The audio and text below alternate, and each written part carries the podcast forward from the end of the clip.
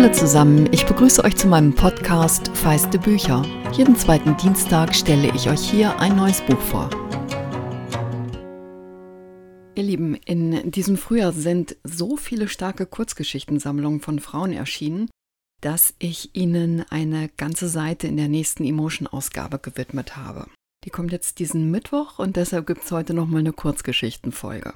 Wer mir schon häufiger zugehört hat, weiß, glaube ich, dass der Podcast ein Freizeitprojekt von mir ist und beruflich arbeite ich bei der Zeitschrift Emotion und betreue da die Literaturseiten und manchmal überschneidet sich das, weil ich dann was fürs Heft gelesen habe, was ich hier halt auch aufgreife.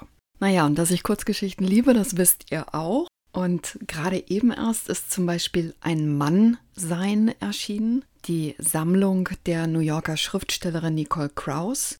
Und nächste Woche kommt Helene Hegemann mit Stories, die einen ganz eigenen Sound haben. Und das mit dem eigenen Sound gilt definitiv auch für das Debüt von Dantiel W. Moniz, die seitdem in den USA als literarischer Shootingstar gilt. Ihre Geschichtensammlung Milch, Blut, Hitze, aus der ich euch heute eine Geschichte vorlese, hat ihr unter anderem die Auszeichnung der National Book Foundation 5 unter 35 eingebracht, also als eine von fünf Autorinnen unter 35, die man in Zukunft im Auge haben sollte. Sie unterrichtet Literatur als Juniorprofessorin an der University of Wisconsin-Madison. Ihre elf Geschichten spielen aber in ihrem Heimatstaat Florida. Zehn der Geschichten sind aus weiblicher Perspektive erzählt und im Mittelpunkt stehen tatsächlich überwiegend Mädchen und Frauen, of Color in diesem Fall und in gewisser Weise auch der Staat Florida selbst als Gefühl sozusagen. Da ist die schwüle Hitze, das goldene Licht und es gibt unerwartet düstere Momente. Als Southern Goth, Südstaaten Goth, ist das in den USA zum Teil beschrieben worden. Wer Lust hat, Dantiel Moniz selbst zu hören, findet auf YouTube zahlreiche Gespräche zu diesem Debüt mit ihr unter anderem auch mit der Schriftstellerin Lauren Groff, die ebenfalls aus Florida kommt. Ich stelle euch drei Links in die Episodenbeschreibung, aber auf YouTube werdet ihr da auch selbst ganz gut fündig.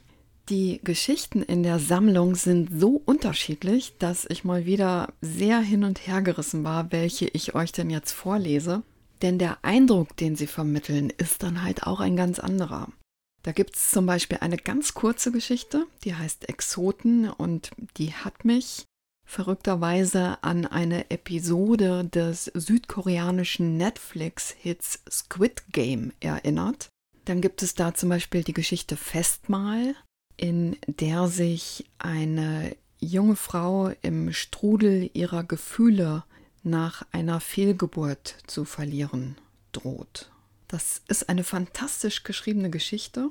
Überhaupt finde ich, dass Moniz eine ungewöhnlich gute Stilistin ist und vor allem sie hält das Niveau durch den ganzen Band. Aber meine Wahl ist dann auf die Geschichte Zungen gefallen, die sehr southern und sehr amerikanisch ist. Viel Spaß. Zungen. Auf dem Tisch von Miss Adler steht ein Wort des Tageskalender. In der vierten Stunde blendet Sea den langweiligen Unterricht amerikanische Geschichte aus und lernt stattdessen neue Wörter. Geisel, Zensur, Exegese, Weismachen. Aalglatte Worte, die ständig Schreibweise und Bedeutung wechseln. Gefräßig verschlingt sie sie alle. Lernt jeden Tag etwas dazu, sagt Miss Adler immer. Die Lehrerin ist jung, Außerhalb des Klassenzimmers darf man sie Katie nennen. Roter Lippenstift und gestickte Blümchen auf den Strümpfen, deren Strumpfbänder hervorblitzen, wenn sie die Beine übereinander schlägt. Einmal hat sie sogar bei einem Zungenkuss beobachtet, nach der Schule. Da war sie in das schicke Auto des Mannes gesprungen mit einem dicken Grinsen im Gesicht, als sei sie selbst noch in der Highschool, 17 Jahre alt. Das heutige Kalenderwort ist luziferisch, und See spricht es falsch aus. Nein, wird sie von Miss Adler verbessert. Luziferisch. See will diese Betonung nicht in den Sinn. Luzifer kennt sie natürlich. Gefallener Engel, Fürst der Finsternis, gehörntes Teufelchen auf der Schachtel mit den Kaugummi-Zigaretten. Wie kann es sein, dass dieses Wort eigentlich Lichtbringer bedeutet? Miss Adler antwortet, es gibt eine Menge Sachen, die sie lieber vor uns geheim halten. Das sagt sie verschwörerisch, als wäre sie eine schlanke, blonde Prophetin. Das Wort fasziniert sie. Es wird immer größer in dieser brennenden Hitze des Südens. Zu Hause nimmt sie ihr Lexikon mit auf die Toilette und schließt ab. Schon das eine Sünde. Um nachzusehen, was sie dort über den Teufel in Erfahrung bringen kann. Sie sucht nach einer anderen Meinung als das, was der Pastor oder die Familienbibel zu bieten haben. Erstens Sohn der Morgenröte. Ein stolzer, rebellischer Erzengel aus dem Himmel verstoßen und als Satan in den Abgrund gestürzt. Zweitens die Personifikation des Morgensterns, Planet Venus. Drittens patentierte alte Schwefelhölzchensorte. An diesem Sonntag in der New Life First Baptist, See und ihr Bruder werden in der Kirchenbank von ihren Eltern eingerahmt, faltet Doug seine Hand über ihre und kitzelt sie im Handteller. Ihr Geheimzeichen für Langeweile oder etwas Absurdes oder Witziges, das ein Erwachsener zum Besten gegeben hat. Doug ist zwölf, nimmt seinen Spitznamen immer noch hin und ist herrlich albern. See erinnert sich daran, wie glatt und rund sein Köpfchen war, als sie ihn zum ersten Mal halten durfte. Glatt wie ein Kieselstein. Wie hinreißend er war mit dem winzigen, gähnenden Mund, dem nach Muttermilch duftenden Atem. Er gehörte ihr auf eine Art, wie ihr nichts anderes gehörte. Duck singt bei den Kirchenliedern mit, wie immer extra falsch, aber diesmal ist See nicht gelangweilt. Sie singt nicht mit. Stattdessen beobachtet sie alles mit Argusaugen. Den Kollektenteller, der einmal und dann ein zweites Mal die Runde macht, den auf der Kanzel tobenden Pastor, das kirchliche Violett weit und satt an seinen Armen. Gemeindemitglieder, die um Gottes Segen bitten, vom Heiligen Geist berührt werden wollen und zu Boden gehen, wenn der Pastor ihnen den Daumen fest zwischen die Augen drückt. See lauscht den donnernden Pastorenworten. Brüder und Schwestern, alle, die mich als ihren Heiland annehmen, sollen ewig leben im Himmelreich. Tuet Buße. Er peitscht die Luft, als wollte er etwas Unsichtbares antreiben. Segnung oder Vergebung. Am Pastor kommt keiner vorbei in diesem Machtgefüge. Die Gemeinde windet sich. In der Kirchenbank vor ihnen sagt Schwester Ruth mit ihrem hohen, blumengekrönten Hut in sich zusammen und spricht in Zungen. In der seltsamen Sprache, die von ganz unten heraufsteigt, von da, wo die Seele lebt und darauf wartet, von Gott befreit zu werden. Einzelne lange Haare haben sich gelöst und beben unter ihrem Kinn. Die erwachsene Tochter fächert ihr Luft zu. Der Heilige Geist entzündet auch andere und fährt wie eine Flamme durch die Kirche. Der Pastor sagt, Senkt den Kopf und lasst uns beten. Und sie betrachtet die Gemeinde mit den nach unten gewandten Gesichtern und geschlossenen Augen. Die anderen, ihre Mutter, ihren Vater, Doug. Nur sie und der Pastor schließen die Augen nicht. Und sie mustert ihn die kupferfarbene, von der Predigt schweißbedeckte Haut, wie er den Blick durch den Kirchenraum schweifen lässt, von einem geneigten Kopf zum nächsten, als wolle er messen, wie groß sein Einfluss ist. Als sein Blick den ihren trifft, senkt sie den Kopf. Zu spät. Und sie sieht nicht wieder auf, bis die Gemeinde Amen sagt. Auf der Heimfahrt findet sie einen Namen für den Ausdruck, den sie über das Gesicht des Pastors hat huschen sehen. Herablassend, undurchschaubar, hungrig. In der Woche darauf, nach der Bibelkunde, bittet der Pastor sie in sein enges Büro, während ihre Mutter draußen im neuesten Sonntagsstart die Runde macht. Das Büro scheint gleichzeitig als Abstellraum zu dienen.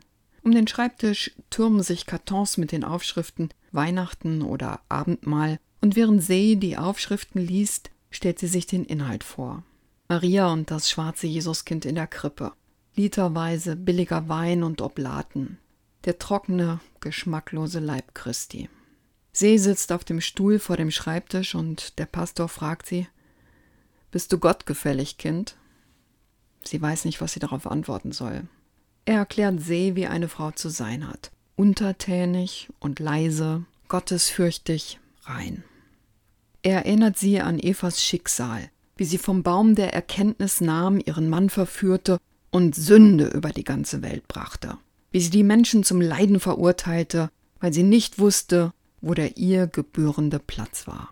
Während er spricht, kaut See auf der Innenseite ihrer Unterlippe. Im Fenster brummt eine Fliege, die hinaus will. Hier in der Glaubensgemeinschaft hat ihre Mutter gelernt, eine Frau zu sein und ihr Vater ein Mann. Aber See hat sich in der Bibliothek umgesehen und eine Menge über die echte Geschichte gelesen. Sklavenschiffe und Hexenverfolgung und Frauen, die barfuß gehen mussten. Die Bücher, die sie sich auslieh, verwendeten Vokabular wie Gender Pay Gap und Ausgrenzung. Und ihr fiel auf, dass in allen Genres, ob es nun Romane oder Biografien waren, der rasende Zorn der Männer die Seiten färbte und Lügen wie weiße Samen in die Herzen der Menschen pflanzte. Der Pastor erhebt sich, schlängelt sich an der Unordnung vorbei und setzt sich auf die Schreibtischkante. Seine Füße rechts und links neben Sees. Er beugt sich vor und legt eine schwere Hand auf ihr bloßes Knie. Wir brauchen gute junge Mädchen, gottesfürchtige Mädchen wie dich. Ihr seid die Säule unserer Kirche. Verstehst du mich? fragt er und seine Finger greifen zu. See hört die Worte des Pastors und versteht, wovon er spricht, dass sie Haare auf dem Kopf, aber nicht unter den Armen haben darf, Haare auf den Armen, aber nicht an den Beinen, Haare zwischen den Beinen, je nachdem, wie es dem Mann gefällt, dass sie angeblickt werden, aber selbst nicht zurückschauen darf. See starrt ihm ins Gesicht, Tränen in den Augen, und das Herz pocht ihr bis in den Hals. Sie sagt nichts, kann sich nicht rühren, bis er sich rührt, will nicht vor ihm in Tränen ausbrechen. Schließlich senkt sie den Blick und der Pastor lehnt sich zurück und lässt sie frei. Er macht die Tür auf, sie darf gehen. Gott segnet dich, Kind, sagt er zu ihr. See lässt sich den Augenblick immer wieder durch den Kopf gehen. In der Schule und zu Hause und sogar im Schlaf. Zwei Sonntage sitzt sie wie im Schock gelähmt zwischen ihren Eltern, und selbst Duck kann sie nicht aufheitern. Was hatte es zu bedeuten, dass der Pastor die höchste Autorität, die Verbindung zum Göttlichen, sich herabließ, einem kleinen Licht wie ihr zu drohen? Für so viele ist der Simon Petrus. Er sagt, freut euch, und sie tun es. Tut Buße, und sie büßen. Er sagt, betet, und die Kirchengemeinde wird blind. Im Englischunterricht nehmen sie den scharlachroten Buchstaben durch. Das langweiligste Buch über eine Liebesaffäre, das sie je gelesen hat. Ihr Lehrer fragt die Klasse, was ihnen am Verhältnis von Hester und den Dorfbewohnern aufgefallen ist. Sees Klassenkameraden haben keinen Schimmer. Sie winden sich und sehen weg. Endlich sagt jemand, die Dorfbewohner hassen die Frau? Genau, brüllt der Lehrer und reißt die Klasse aus dem Halbschlaf. Aber warum hassen sie Hester? Papiergeraschel, Schweigen. Weil sie sich unmoralisch verhalten hat? versucht eine andere Schülerin ihr Glück, und der Lehrer neigt den Kopf. Seine Art, eine Antwort zu hinterfragen, ohne zu sagen, dass sie falsch ist. Stellt es euch mal so vor, als würde das heutzutage in unserer Welt, in unserem Leben passieren, sagt er. Woher kommt Hass? Wozu dient er? Und See stellt sich die flüsternden Dorfbewohner mit ihren grausamen Regeln und Vorschriften und ihren abschätzigen Blicken vor, wie sie die Frau ausgrenzten und alles taten, um ihr Licht zu ersticken. Sie hatten Angst vor ihr, antwortet sie dem Lehrer und versteht ihre eigene Antwort erst wirklich, als sie es ausspricht. Und er zeigt mit dem Finger auf sie. Ha, genau. So ist es, ruft der Lehrer. Er wird immer aufgeregter, läuft vor den Schulbänken auf und ab, aber See beugt sich auf ihrem Platz nach vorn, um näher heranzukommen an seine Wahrheit. Hass fährt er fort, ist fast immer eine Tarnung von etwas, das psychologisch als Bedrohung wahrgenommen wird. Schuldgefühle, Verletzung, unsere Angst. Wie gehen wir mit etwas um, vor dem wir uns fürchten? Die Begegnung mit dem Pastor wird zusammen mit dem Schleifmittel des Neugelernten in der Trommel im Kreis herumgewälzt und immer weiter glatt geschmirgelt, bis alles poliert und glänzend ist und See die Situation einordnen kann. Am nächsten Sonntag nach dem Gottesdienst macht der Pastor Witze mit Doug lässt sich von ihren Eltern loben und legt See wieder dieselbe Hand auf die Schulter. Und See starrt erst die Hand an, dann den Pastor und schüttelt sie ab. Er überspielt den Augenblick mit einem Lachen, aber an seiner Seite ballt sich die Faust. An diesem Abend ruft der Pastor ihre Eltern an, als sie gerade essen wollen. Und auch wenn sie nicht weiß, was besprochen wird, kann sie sich hinterher nur zu gut vorstellen, was die dicke, fiese Kröte am anderen Ende der Leitung für Lügen erzählt wie er Rache geübt hat. Als ihre Mutter auflegt, gibt sie See am Esstisch eine Ohrfeige. Schande der Familie! Flittchen, was für eine Blamage! Respektloses Verhalten dem Pastor gegenüber. Und du willst deinem Bruder ein Vorbild sein? Doug versteckt sich auf dem Flur und lauscht. See kann seinen Schatten an der Wand sehen. Ihre Mutter schreit: Was du tust, fällt auf mich zurück! Sie will sagen, wie es wirklich war und sich gegen die Rage ihrer Mutter verteidigen, obwohl sie selbst voller Wut ist. Aber ihre Mutter schämt sich zu sehr und will es nicht verstehen. Sie schickt See ohne Abendessen aufs Zimmer, während ihr Vater vom Wohnzimmer aus zusieht und seine Frau durch Schweigen unterstützt. Unter der Bettdecke, ihre Zimmertür ausgehängt, denkt See in jener Nacht an Mrs. Adler, die sich sündhaft und glatt wie eine Schlange an den Körper ihres Lovers schmiegt. Sie wünschte, sie könnte ihre Eltern fragen, was besser ist, zu sündigen oder gefangen zu sein. Aber ihr ist klar, dass ihre Mutter Angst vor der Wahrheit hat und ihr Vater würde die Wahrheit nicht erkennen, selbst wenn diese ihn hereinbäte und ihm eine knackige Frucht anböte. Sie rebelliert auf jede erdenkliche Art gegen ihre Eltern, weil sie ihr nicht glauben und sie nicht beschützen wollen. Sie verweigert Nahrung, sowohl körperliche als auch geistige. Sie setzt keinen Fuß mehr in die Kirche. Wenn sie bestraft wird, lässt sie es über sich ergehen. Sees neues Mantra ist Luzifer. Den Namen spricht sie laut aus, immer wieder, bis er eine reine Zischsprache ist. Auch sie spricht jetzt in Zungen. Das Zischen erfüllt ihr leergeräumtes Zimmer, bohrt sich in die Wände, erfasst ihren Bruder, der traurig ist, dass Mama und Pop jetzt sonntags ohne See zur Kirche fahren. Er belauscht, wie verwirrend sie Sees Verhalten finden. Ihre Mutter fragt sich, ob See vielleicht weggeschickt werden muss. Eines Abends schleicht sich Doug in Sees Zimmer, kriecht zu ihr ins Bett, wie damals, als er klein war. See spürt, dass er fragen will, warum es nicht mehr wie früher ist. Als See ihm noch kleine Briefchen in die Brotdose gepackt oder sich Pops Auto geliehen hat, um schnell zum Supermarkt zu fahren. Er durfte dann mitkommen, solange er hinten saß, sich anschnallte und auf seine Schwester hörte. Jetzt werden sie von ihren Eltern wie von Geiern überwacht und sind nur in den Nachtstunden frei. Schließlich fragt er sie, warum kannst du nicht damit aufhören? Und See kann erraten, was er damit meint. Aufhören. Aufhören, anders zu sein, böse zu sein. Sie schiebt die Finger in seine weichen Locken. Sie kann es ihm nicht erklären, er würde es nicht verstehen, es würde ihn nur noch mehr beunruhigen. Licht kann nicht anders als zu erhellen. Genau wie so viele andere kann sie nicht vergessen, was ihr einmal klar geworden ist. Sie wünschte, dieser gemeinsame Augenblick würde ihm reichen. Aber Doug wartet auf eine Antwort und sie muss etwas sagen. Die Wahrheit ist etwas Schönes, zitiert sie Amazon für ihren Bruder. Aber Lügen auch. Doug hat jetzt verstanden, was das Wort besessen bedeutet und erzählt seinen beiden besten Freunden in der Schule, dass er glaubt, seine Schwester sei besessen. Er beschreibt, wie See in ihrem Zimmer auf dem Boden liegt, die Beine senkrecht gegen die Wand gelehnt, dass sie ein Zischen von sich gibt und er einen Schein um ihren Kopf gesehen hat, als sei der Buchstabe S zum Leben erwacht. Er erzählt ihnen, der Pastor habe ihn letzten Sonntag beiseite genommen, um ihm zu sagen, der Teufel könne vielerlei Gestalt annehmen, aber meistens käme er in Gestalt einer Frau. Er hält die beiden für seine besten Freunde, aber er irrt sich. Die Freunde erzählen es anderen Freunden, bis es überall herum erzählt wird, und plötzlich steht Rillen vor ihm. Die Schläfen frisch ausrasiert, die dicken Lippen höhnisch verzogen, die Goldketten seines Vaters um den Hals. Die Pranken hängen locker an seiner Seite, als sei er nur aufs Plaudern aus, aber seine Fingerknöchel sind trocken und rissig. Er ist in Dachs Klasse, aber sitzen geblieben. Schon fast 14, voll stupiden Zorn auf all die Jüngeren, die am richtigen Platz sind. He, du Opfer, was ist das für ein Scheiß, sagt er. Ich hab gehört, deine Schwester ist vom Teufel besessen, wie in Exorzist? Duck murmelt irgendwas, versucht an ihm vorbeizukommen, aber Rillan stoppt ihn mit der Hand auf der Brust. Meinst du, die Bitch kann mir einen blasen und dabei den Kopf rumwirbeln lassen?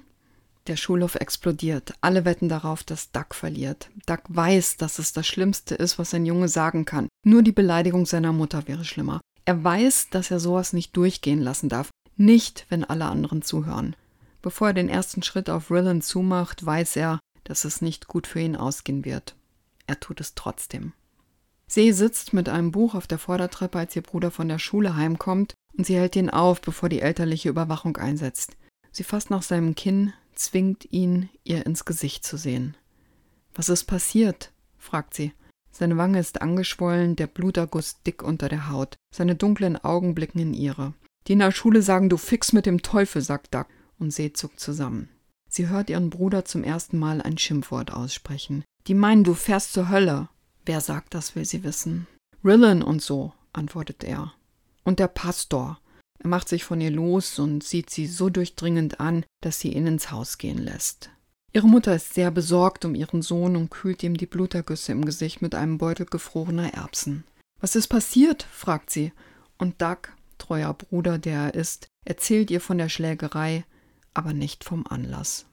Ihre Mutter will schon ans Telefon und die Schulleitung anrufen, aber Pop nimmt ihr den Hörer aus der Hand. Das ist doch peinlich für ihn, sagt er und stupst ihren Bruder mit der Faust ans Kinn. Den anderen hat es bestimmt noch schlimmer erwischt. Er zwinkert Duck zu. Sobald ihre Eltern schlafen, kann See sich aus dem Haus schleichen. Es ist zwar gefährlich für ein Mädchen, nachts allein unterwegs zu sein, aber ihr gefällt es auf der leeren Straße. Es fühlt sich fast so an, als würde sie ihr gehören. Hin und wieder blickt sie hoch in den stillen Himmel, sucht nach den hellsten Punkten und erinnert sich, wie ihr Erdkundelehrer ihnen beigebracht hat, woran man den Unterschied zwischen Sternen und Planeten erkennt. Denkt an, Funkel, Funkel, kleiner Stern, hat er gesagt. Merkur, Venus, Mars, die Planeten funkeln nicht. Wenige Straßenzüge weiter ist sie schon an der No Life First Baptist. In der Dunkelheit sieht die Kirche mit ihren Glockentürmchen wie das aus, was sie ist. Hohle Illusion. Eine Bühne. Sie weiß, dass der Pastor seine Geschichten von anderen Männern gelernt hat. Von einer Generation gehen sie auf die nächste über wie eine Seuche, bis sie fest in den Köpfen verankert sind. Die Vorschriften und Gesetze eines von blauäugigen Männern erträumten Himmels. See glaubt jetzt zu wissen, wen Miss Erdler mit sie gemeint hat und was diese sie gern vor ihr geheim gehalten hätten. Dass sie nicht die Nummer zwei ist, nicht Adams Rippe entstammt, dass ihr ganzes Wesen göttlich ist, dass Pastor und Konsorten es weiter von der Kanzel herabrufen und die jungen Männer, ihren Duck, dazu erziehen, Angst und Hass erfüllt zu leben. See schraubt den Deckel von dem roten Kanister ihres Vaters und atmet tief ein. Benzin hat sie immer schon gern gerochen. Als Mädchen durfte sie oft an der Zapfsäule selbst tanken. Ihr gefällt der Geruch von allem, was brennt. Sie kippt es an die große Holztür und tritt zurück. Einen Augenblick sieht sie die Schlagzeile vor sich. Schwarzes Mädchen fackelt schwarze Kirche ab. Und wie die Tat missinterpretiert werden wird. Wie die Weißen und auch ein paar Schwarze sich darauf stürzen werden, um über Gewalt zu schwafeln, die immer neue Gewalt hervorruft. Einen Moment zögert sie noch, dann reißt sie das Zündholz an. Nicht! See fährt herum und sieht hinter sich Duck. Er ist im Schlafanzug. Ein Auge, ein trotziger, glänzender, schwarzer Mond, das andere zugeschwollen. Er und See starren sich an. Das glimmende Streichholz immer noch in ihrer Hand. Das flammende Inferno jederzeit möglich. Duck tritt vor und fasst nach ihrer freien Hand und See lässt das Zündholz ausbrennen. Am Freitag stellt sie sich krank, hält die Hand vor den Mund und hustet, und ihre Eltern sind da streitenleid und fragen nicht weiter nach. Wie man sich bettet, sagt ihre Mutter. Sobald sie sturmfreie Bude hat, zieht sie sich an, geht in die Küche und bestreicht zwei Scheiben Toast dick mit Erdnussbutter und Apfelgelee. Sie weiß, dass sie bald die Tür zur Volljährigkeit durchschreiten, ihr Elternhaus verlassen und woanders hingehen wird. Wohin, kann sie noch nicht klar erkennen, aber sie erahnt schon schwache Ränder die Form ihrer Zukunft. Sie wird ihr gesamtes Wissen, die vielen aneinandergereihten Tintenwörter, Pansophie, Plausibilität, in Stoffbeutel packen und auf ihrem Frauenkörper tragen, wo sie schimmern werden wie schwarze Perlen. Und sobald sie weggezogen ist, werden ihre Eltern nichts mehr mit ihr zu tun haben wollen. Doug wird ihr nur ein, zweimal im Jahr schreiben. Er wird seine Zuneigung auf Postkarten zum Ausdruck bringen und fragen, wie es ihr geht, aber nie, wann sie wieder nach Hause kommt. Say wird sich an Miss Adler erinnern und es sich zum Prinzip machen, ihre eigene Macht zu hinterfragen, das Dunkle in den Worten anderer Menschen zu erkennen. Sie wird sich an den Pastor und seine Angst erinnern. Hin und wieder wird sie es bereuen, dass sie die Kirche nicht in Schutt und Asche gelegt hat, aber ihr wird dabei immer klar sein, dass ihr Bruder sie gerettet hat. See steckt das Erdnussbutter-Sandwich und einen kleinen Beutel Snackkarotten in eine braune Papiertüte. Sie läuft zur Schule ihres Bruders und als sie die Haupthalle betritt, ist es, als habe sich der Uhrzeiger rückwärts gedreht. Alles sieht noch genauso aus wie früher. Die mit Dschungelszenen bemalten Wände, die gelangweilt dreinblickenden Sekretärinnen, die vielen Türen, hinter denen man sich verstecken kann. Im Sekretariat setzt sie ihr allerschönstes Lächeln auf. Sie plaudert ein wenig mit der Frau hinter dem Schreibtisch, die sonst den ganzen Tag nur mit Schülern und Schülerinnen zu tun hat und sich über ein bisschen Abwechslung freut. Mein Bruder hat sein Mittagessen zu Hause vergessen, sagt sie. Na, Sie sind ja eine nette Schwester, erwidert die Frau. Und wie heißt Ihr Bruder? Rillen, sagt sie. Und die Frau schaut nach, in welchem Klassenraum er gerade ist. Sie will ihn ausrufen lassen, dann könne sie ihn auf dem Flur abpassen. Sie will See erklären, in welche Richtung sie gehen muss. Aber See lacht nur. Das weiß ich noch, sagt sie. Sobald die Frau sie nicht mehr sieht, wirft See die braune Papiertüte in den nächsten Mülleimer und als sie den pummeligen Rillen mini-macho-mäßig auf sich zukommen sieht, lächelt sie verführerisch. Der Junge bleibt wie angewurzelt stehen, macht ein paar kleine Schritte, als wolle er wegrennen, stellt sich dann aber breitbeinig hin und sieht ihr ins Gesicht. Sie fragt ihn, weißt du, wer ich bin? Er schiebt die Hände in die Hosentaschen und reckt das Kinn. Ja, und? Was willst du? See schiebt eine Hüfte vor, zeigt ein offenes Grinsen. Ich hab gehört, du hast was für mich. Sie weiß, wie sie auf diesen Jungen wirkt, mit dem krausen Pony, der ihr bis in die Augen hängt, ihre Haut wie Milchkaffee. Sie ist eine Venus, ist die gerade dem Schaum entstiegene Aphrodite. Rillen wirft einen Blick über die Schulter, die Zunge arbeitet in seinem Mund. Aus einem Klassenzimmer kommt eine Schülerin, geht zum Klo. Dann sind sie wieder völlig allein. See kann sich sein Dilemma vorstellen, den Kampf von Ego gegen gesunden Menschenverstand. Sie sieht, wo sie noch ein bisschen nachhelfen muss. Traust dich wohl nicht. Rillen kickt den Boden und er spricht mit einem einstudierten Knurren, macht die Stimme tiefer, ein Schauspieler. Er sagt, ich habe vor gar nichts Angst. Komm, sagt sie, zeig's mir. Er folgt ihr zu einer Abstellkammer, die sie noch von früher kennt, in der die naturwissenschaftlichen Basteleien aufbewahrt werden, die Pappmaché-Vulkane und Sonnenmodelle. Drinnen ist es düster, riecht nach Klebstoff und verschütteter Flüssigkeit.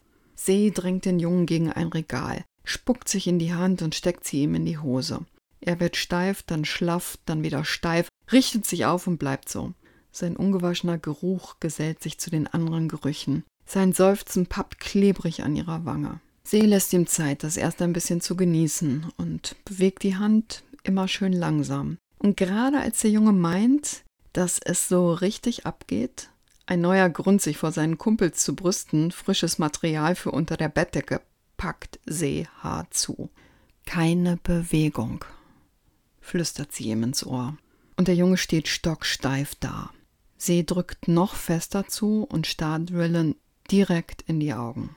Sie sagt, wenn du meinem Bruder noch mal was tust, dann komme ich nachts im Schlaf zu dir und reiß dir deinen verfickten Dödel ab. Sees Worte sind unmissverständlich, es gibt keine versteckte Botschaft und angesichts dieser Klarheit öffnet sich auch der Junge. Die Angeberei, das vom Vater übernommene, halten nicht mehr stand und die Angst zeigt sich nackt auf seinem Gesicht. Sie mustert ihn und genießt diesen ehrlichen Ausdruck. Hast du mich verstanden? zischt sie, und der Junge nickt, denn selbst im Dunkeln lodert sie hell. Milchblut Hitze von Dantiel W. Moniz ist bei CH Beck erschienen. Claudia Arlinghaus und Anke Caroline Burger haben die elf Geschichten aus dem Amerikanischen übersetzt. Das Hardcover hat 230 Seiten und kostet 23 Euro. Nächstes Mal geht es dann wieder um einen Roman, einen echten Page-Turner. Und wenn ihr Lust habt, empfehlt doch eine Folge, die ihr mögt, an die weiter, denen sie gefallen könnte. Feiste Bücher nähert sich nämlich der 100.000 Mal gehört worden Marke an und das macht mich doch ein bisschen kribbelig. Wenn ihr euch mit mir austauschen möchtet, äh, geht das am besten bei Instagram. Ihr könnt mir aber auch mailen an feiste Bücher, Bücher dabei mit ue.gmx.de.